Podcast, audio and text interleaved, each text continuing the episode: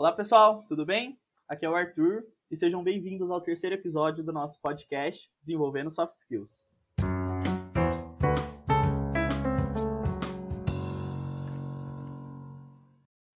Hoje eu tenho um convidado muito especial. É, ele é cofundador da Academia de Inteligência Emocional, é o Rafael Tiba. Seja bem-vindo, Rafael. Fala, Arthur, tudo bem? Olá, pessoal que acompanha o podcast. Obrigado pelo convite. É uma honra estar aqui podendo contribuir um pouquinho com o desenvolvimento de vocês. Hoje a gente vai conversar um pouquinho então sobre equilíbrio emocional nesse período que a gente está enfrentando hoje. Esse ano mudou totalmente de cabeça para baixo, né? Tudo que a gente conhecia, né? O mundo que a gente conhecia. A gente está enfrentando muitos desafios, muitas pessoas tendo que ficar em casa, outras tendo que sair de casa. É, muitas pessoas, né, começam a ficar muito ansiosas, assim como eu, é, que às vezes tenho crises, né, de ansiedade. As pessoas aqui de casa também, enfim. É, o, que a gente, o que eu queria falar com você, então, é como que a gente consegue controlar um pouquinho melhor essa ansiedade ou entender melhor o que a gente está sentindo, né, durante esse, essa pandemia que a gente está enfrentando. Legal, boa pergunta. Arthur, eu acho que você não está sozinho, cara. Eu acho que é, é o cenário de né, muita gente, né? É, independentemente né, de você poder ficar em casa ou você ter que sair para trabalhar, para sustentar a família, porque você faz né, um trabalho de, de serviço essencial para a população, é, eu acho que você não está sozinho nisso. A primeira coisa que eu acho que é importante saber é que, às vezes, a gente, a gente pode sentir ansiedade e está tudo bem. A gente se permitir ficar ansioso.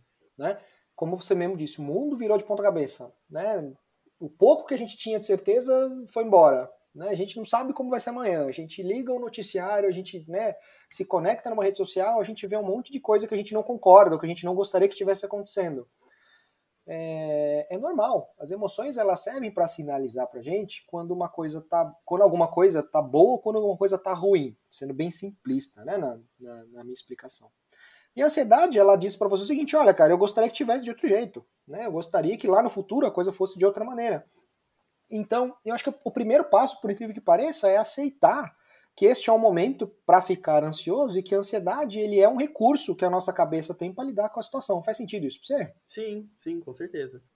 Agora, claro que não é uma coisa confortável, né? E por nada que é tudo que é desconfortável a gente de alguma forma quer se livrar, né? Uh, não existe um controle no sentido de um botãozinho liga e desliga, né?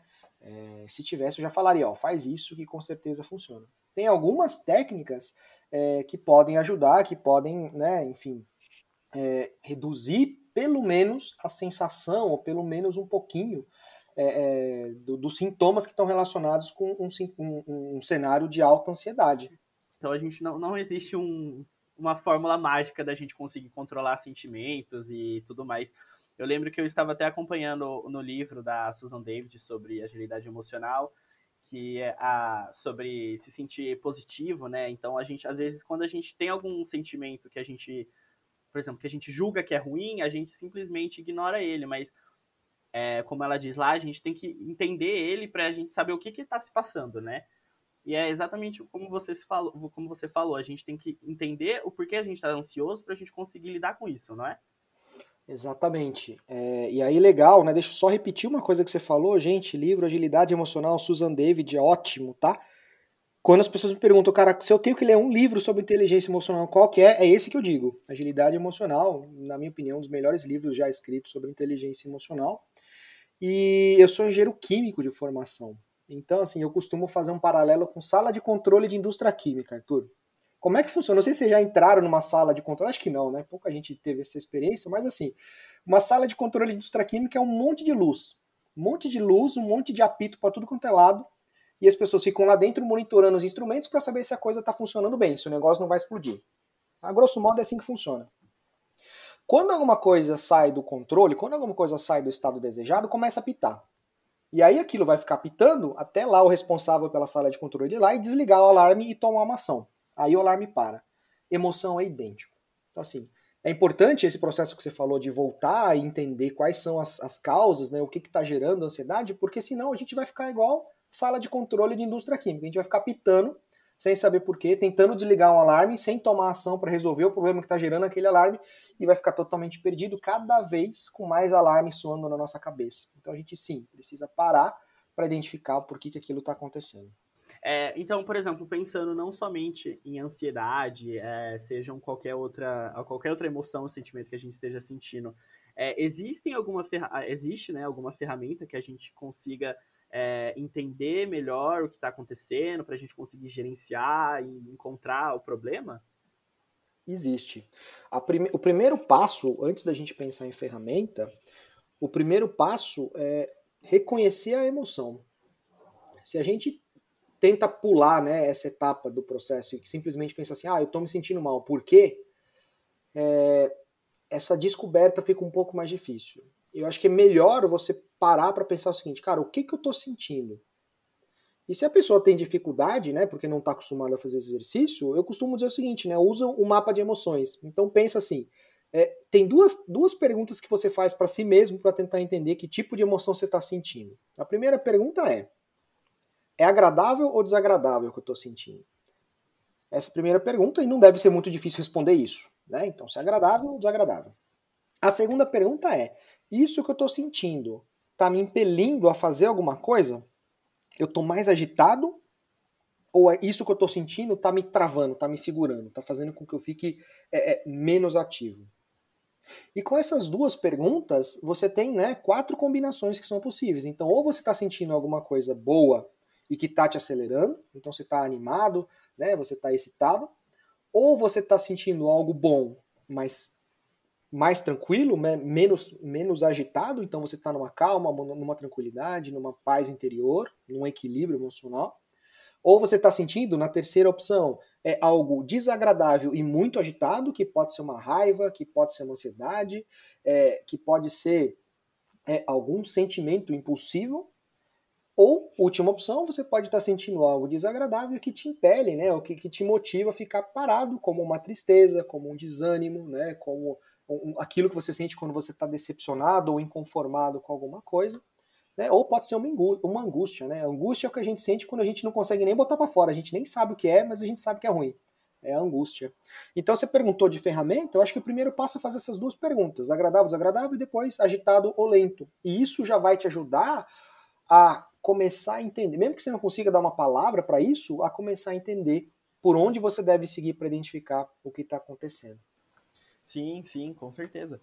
E às vezes eu penso, é, e dizendo como alguém que fazia isso antigamente, que se algo acontece, né, que seja algo que a gente não espera e que acaba trazendo um sentimento ruim, é, a gente simplesmente quer ignorar esse sentimento, né? A gente é, ignora, a gente finge que ele não existe, mas ele sempre está ali, né? E isso acaba sendo bem pior, né?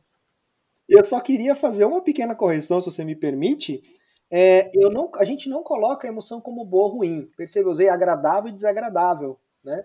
Porque uma emoção pode ser desagradável e ser boa, né? Então a gente não, não, não dá essa, essa qualificação, vamos dizer assim, para uma emoção, né? Então a gente não diz que uma, uma raiva é ruim, uma tristeza é ruim. Não, ela é desagradável. Porque a gente precisa dessas emoções também, às vezes, para agir, né? Ou para, enfim, para poupar energia, né? Enfim, seja lá o que for é, o cenário. Ah, não, isso é verdade. É, eu realmente eu falei errado. Eu lembro que ah, nas coisas que eu li, realmente, a gente não pode classificar isso, porque automaticamente, se a gente fala que uma coisa é ruim, a gente acaba é, excluindo ela, né? A gente coloca ela para baixo e a gente não, não aprende a lidar com elas. E é o que a gente tem que fazer aqui, né? E a gente falou então mais ou menos como a gente consegue identificar e gerenciar um pouco, é, sejam ela qual, qual for esse sentimento ou emoção que a gente tiver. Mas aqui não existe nenhum desenvolvimento imediato, né? Assim, para quem queira saber, a gente não consegue desenvolver alguma skill, alguma competência de forma imediata, é sempre com o tempo, não é? Via de regra, sim. O que acontece é que algumas vezes você tem um insight, né? você tem aí um, uma, um pensamento que não tinha te ocorrido antes, que aquilo te impacta muito emocionalmente a ponto de você mudar o comportamento imediatamente. Né? Você toma um choque e imediatamente muda o seu comportamento, né? Sei lá, por exemplo, né? alguém que tem é, problema de só come coisas, é, só tem uma alimentação que não é saudável, descobre que tem um problema de saúde por causa da alimentação e do dia para a noite resolve comer saudável. Comer, comer saudável também é uma habilidade, viu? E que precisa ser desenvolvida. É, é, também, né? Também. Porque se você hoje não tem uma alimentação saudável, é, o que te impede de comer mais saudável ou é conhecimento, né, discernimento de saber o que é saudável e o que não é, e o segundo é a própria capacidade de se impor, né, gentilmente, mas é uma imposição, de se impor um regime diferente daquele que você está acostumado. Né? E não é regime de dieta, né? é um, um processo de comportamento diferente daquele que você está acostumado. Tem a ver com controle de impulso e flexibilidade, mudar a alimentação. Né? Mas enfim, voltando aqui para o que a gente estava falando, é, então assim, raramente você tem um desenvolvimento imediato, né? A menos que você tenha realmente esses episódios aí de insights, né? Enfim, que mudam dia para noite. A gente não pode confiar nisso para se desenvolver pessoalmente. Então, o que a gente precisa é cada vez mais estar tá consciente do que a gente quer desenvolver, cada vez mais consciente das consequências que a gente tem por não se desenvolver, para daí ter uma motivação para fazer alguma coisa a respeito e aí buscar o conhecimento necessário é, para você fazer uma mudança de comportamento. Isso tudo é um processo, né? Então a gente tem consciência, né? entender que você não está no patamar que você precisa, é a motivação para você entender por que, que aquilo é importante para você e por que, que vale a pena investir tempo e energia naquilo, e por último, saber como fazer para que você não perca tempo e não se frustre. Com essas três vertentes, com esses três pilares atendidos, aí você consegue fazer uma mudança de comportamento rápida, mas ainda assim não vai ser imediata acho que já ficou claro que para a nossa vida pessoal, né, nos nossos relacionamentos, ela é totalmente importante. É, e quanto à nossa vida profissional, por exemplo, é, como que ela influencia, como que ela consegue desenvolver melhor a nossa vida profissional? Eu acho que o impacto, Arthur, de, de você desenvolver né, um, uma capacidade de gerenciar o seu emocional, de melhorar, de aumentar a sua inteligência emocional, ele é idêntico, tanto na vida pessoal quanto na vida profissional. O que muda essencialmente é que você melhora a sua capacidade de tomar decisão. Você tem pensamentos mais saudáveis, você se sente melhor com você mesmo, você consegue entender o que você precisa como ser humano, você consegue agir de acordo com o seu propósito, você consegue não se abalar é, é, de maneira totalmente negativa frente a um imprevisto, você consegue reagir bem quando alguma coisa diferente daquilo que você queria acontece e que leva à frustração, você consegue se relacionar melhor. E isso tudo tem aplicabilidade tanto no mundo pessoal quanto na vida profissional. Né? A academia de inteligência emocional, por exemplo, ela é muito mais focada hoje em dia a dar treinamento de inteligência emocional para profissionais. Né? Sinal de que, claro, né, enfim, é, as empresas elas entendem que esta é uma competência que está em falta, que precisa ser desenvolvida para que os profissionais possam tomar melhores decisões. No fim das contas, né, se você é um profissional e você está trabalhando em alguma coisa, é porque você precisa tomar alguma decisão. E essa tomada de decisão tem muito a ver com, com, com como você gerencia o seu emocional. Se você não tem a mínima noção do que você está sentindo, se você não tem a mínima noção é, de como as suas emoções impactam o seu pensamento e o seu julgamento, você sempre vai ser prisioneiro das suas emoções. Quando você está com medo, você vai você não você vai ficar travado e não vai conseguir reagir. Se você duvida que você consegue, você vai acreditar que aquilo é verdade, nunca vai ousar e assim por diante, né? E, e, como você bem disse, isso vem da Susan David também, do livro Agilidade Emocional, a gente precisa entender que as emoções, elas são informações. Elas são importantes, são informações, mas elas não, de, algum, de, de nenhuma maneira, elas representam a realidade absoluta. Então eu posso duvidar da minha capacidade ainda assim ir lá e fazer. Né? As coisas não estão relacionadas. É simplesmente a maneira como eu estou me sentindo. É uma informação a mais. Sim, isso é verdade. Às vezes as pessoas falam, ah, é, eu sou triste, né? Até como ela diz mesmo lá, eu sou triste, a pessoa acaba tornando aquela emoção como se fosse ela, né? E você depois você fica difícil de você conseguir separar aquilo. Às vezes aquilo fica enraizado, né? Tem toda a razão. E aí você colocou a chave para a gente começar a desenvolver flexibilidade, né? Para a gente desenvolver flexibilidade, a gente tem que praticar distanciamento. E esse distanciamento, ele acontece, por exemplo, na maneira como você se expressa, né? Então, ah, se você fala eu sou triste, você está se representando de uma maneira imutável, né? Inflexível. Se você fala eu estou triste, e é uma palavra só que mudou, é só o verbo que mudou, né? Então você está dizendo, olha, eu estou nesse estado transitório que pode mudar a qualquer momento. E isso te dá mais flexibilidade, né? Isso te dá mais opções. E, e, e convenhamos, né? Sempre bom ter mais opções, né? Com certeza. É, uma coisa legal também que eu lembro de ter visto durante, a minha, a, durante o semestre que eu tive soft skills na engenharia era aquela roda de emoções, sabe? Que quanto mais mais próximo do, do, do, externo da roda, mais específico fica o sentimento, né, que a gente pode estar tendo e mais fácil de identificar o que aconteceu com a gente, né? É verdade. É, Para quem nunca ouviu falar, isso que o Arthur acabou de, de nomear se chama Roda de Emoções de Plutchik, né? É, não sei, depois você vai colocar o link em algumas coisas aí para o pessoal sim. acompanhar? Sim, Talvez... sim, eu acho que deve ter no nosso Instagram também, eu acho já.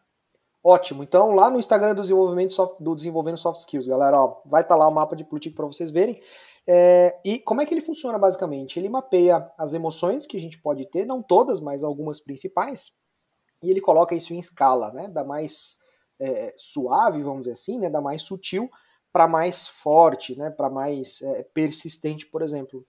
E esse trabalho de consciência emocional, ele serve, como você disse, para a gente detectar uma emoção quando ela está nascendo não depois que ela já ficou alta demais e impossível de ser ignorada. Então, quanto mais rápido a gente percebe, né, por exemplo, um incômodo, né, um desconforto com alguma situação, mais liberdade, mais tempo a gente tem para definir melhor o rumo das ações.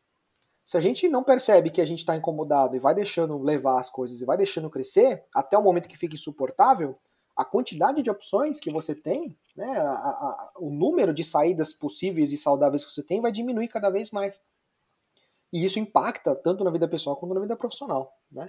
Então, uhum. desenvolver consciência emocional também é entender emoções que são, inclusive, mais fraquinhas, né? Menos intensas. Se a gente, por exemplo, conseguir pensar, é, generalizar né, um pouco, assim, que habilidade você julga que seria mais importante para a gente ter, assim, atualmente? Quando você diz atualmente, você diz por causa da crise do coronavírus? Sim, ou também pelo, pelo mundo VUCA, né? Por essa coisa de mudança, todo dia uma coisa nova. Eu acho que a, resposta acaba sendo a mesma para as duas, para os dois cenários aí, né? É, tanto num cenário como esse que a gente está vivendo de incertezas, né, por causa do especificamente aqui, né, enfim, de uma pandemia, quanto para o mundo que de fato, né, está cada vez mais volátil, mais incerto, mais complexo, mais ambíguo, a gente precisa de flexibilidade emocional. A gente precisa é, da habilidade de gerenciar como a gente se sente frente ao imprevisto. Porque, convenhamos, imprevistos vão ser cada vez mais frequentes, né? Já são e vão ficar cada vez mais frequentes. Por exemplo, para a gente conseguir desenvolver, então, um pouco mais dessa flexibilidade, que dicas que você dá? Olha, é, flexibilidade mental é igual flexibilidade física. Como é que você desenvolve flexibilidade física? Se exercitando. Exato. Flexibilidade mental é a mesma coisa. Então, para você conseguir desenvolver flexibilidade emocional, você precisa é, se expor de maneira controlada e dosada, né, não demais, para não se forçar, mas você precisa se expor a situações que exigem da sua adaptação. Né? Então, o que eu costumo dizer é: as pessoas que costumam ter resultados ruins de flexibilidade emocional, usualmente têm uma mente que eu chamo de binária. Né? O que é uma mente binária? A pessoa classifica tudo como bom, como ela tem essa necessidade. Ou a coisa é, é boa, ou a coisa é ruim, e não tem nada no meio. Não é possível uma coisa ser boa e ruim ao mesmo tempo. Né? É, as pessoas que têm essa mente mais binária, elas, têm, elas querem classificar tudo com um ou dois rótulos apenas, elas provavelmente têm dificuldade de encarar né, o mundo VUCA, têm dificuldade de encarar é, é, coisas que saem do controle, por exemplo. Então, o primeiro exercício é, olha, é, aconteceu alguma coisa que você não estava esperando e você classificou isso como ruim. É parar para fazer o exercício. É ruim mesmo. Eu não consigo pensar em nada bom que pode vir por causa disso que aconteceu. Né? Então é parar para pensar mesmo e ver se diferentes conclusões são possíveis frente ao mesmo cenário. Isso é uma coisa que realmente, é, assim, eu falando por mim, é uma coisa que a gente, a gente não faz, né? E realmente faria toda a diferença. Às vezes a gente tem esse aconteceu uma coisa, a gente automaticamente fala, putz, isso é ruim, já acabou tudo, e a gente não consegue pensar de uma outra forma, né? Esse é o segundo passo, você citou, é super importante, Arthur. O segundo passo para você desenvolver flexibilidade é desligar o automático. Porque pensa, só é automático porque você, ao longo dos anos, foi treinando ficar desse jeito. Tudo que é automático para a gente hoje, tudo que é hábito hoje, um dia a gente teve que pensar um dia a gente teve que fazer sem insegurança e um dia a gente teve que fazer com incerteza. À medida que a gente vai repetindo determinados padrões na nossa cabeça e vai chegando às mesmas conclusões, o nosso cérebro aprende, né? enfim, as sinapses se recombinam e a gente acaba chegando mais rápido na conclusão. É treino. A gente, da mesma forma que se treinou sem perceber para chegar no determinado ponto que a gente está hoje, a gente também precisa se treinar a não estar mais nele, né? a criar sinapses diferentes aí, a se expor a coisas diferentes, se expor a conclusões diferentes, mesmo quando a gente a primeiro, a, a princípio parece não enxergar nada diferente naquilo que está acontecendo. Então a dica aqui é sair do automático, é tomar iniciativa, é mudar, é, né? Parar de pensar só no, no pior, né? Se é isso, se existe essa tendência de pensar só no pior, porque também tem o oposto, né? Tem, tem pessoas que se recusam a enxergar o lado ruim da coisa, né? São, né? Gostam de ver a vida com óculos cor-de-rosa. É, Para ambos os casos, é importante você ser capaz de usar o seu poder mental, o poder intelectual, para conceber conclusões diferentes. Isso cansa, isso gasta uma energia tamanha. Por isso que seu cérebro tende a falar: não, não pensa nisso não agora, pensa em outra coisa, depois você faz, né? A procrastinação, no caso da flexibilidade, ela acontece porque o seu cérebro sabe: olha, se eu tiver que mudar de opinião, isso dá trabalho. E se dá trabalho, dá preguiça. E se dá preguiça, gasta mais energia. Eu não quero gastar mais energia, eu quero guardar. O cérebro é sábio, né? E ele acaba pregando essas peças na gente. Isso é verdade. Bom, é, acho que a gente conseguiu passar né, um pouco desse, dessa ideia do que, do que a gente queria de, de consciência emocional, né? De como que a gente consegue lidar um pouco melhor com essas adversidades do dia a dia que a gente está passando hoje. É, eu quero agradecer muito a sua presença aqui, por ter tirado um tempinho para a gente conversar, né, um pouco sobre esse equilíbrio emocional. Muito obrigado. Imagina, foi um prazer participar aí. Tô, tô sempre aberto a novos convites também. Espero ter contribuído com todo mundo aí. Um abraço, até a próxima. Bom, pessoal, é, a gente vai deixar linkado aqui é, o site da Academia de Inteligência Emocional para quem quiser entrar em contato com ele, saber mais. É, e esse foi o nosso episódio. É, espero que vocês tenham gostado. Não deixem de nos seguir no Instagram e no Facebook, no arroba Desenvolvendo Soft Skills. E a gente se vê no próximo episódio.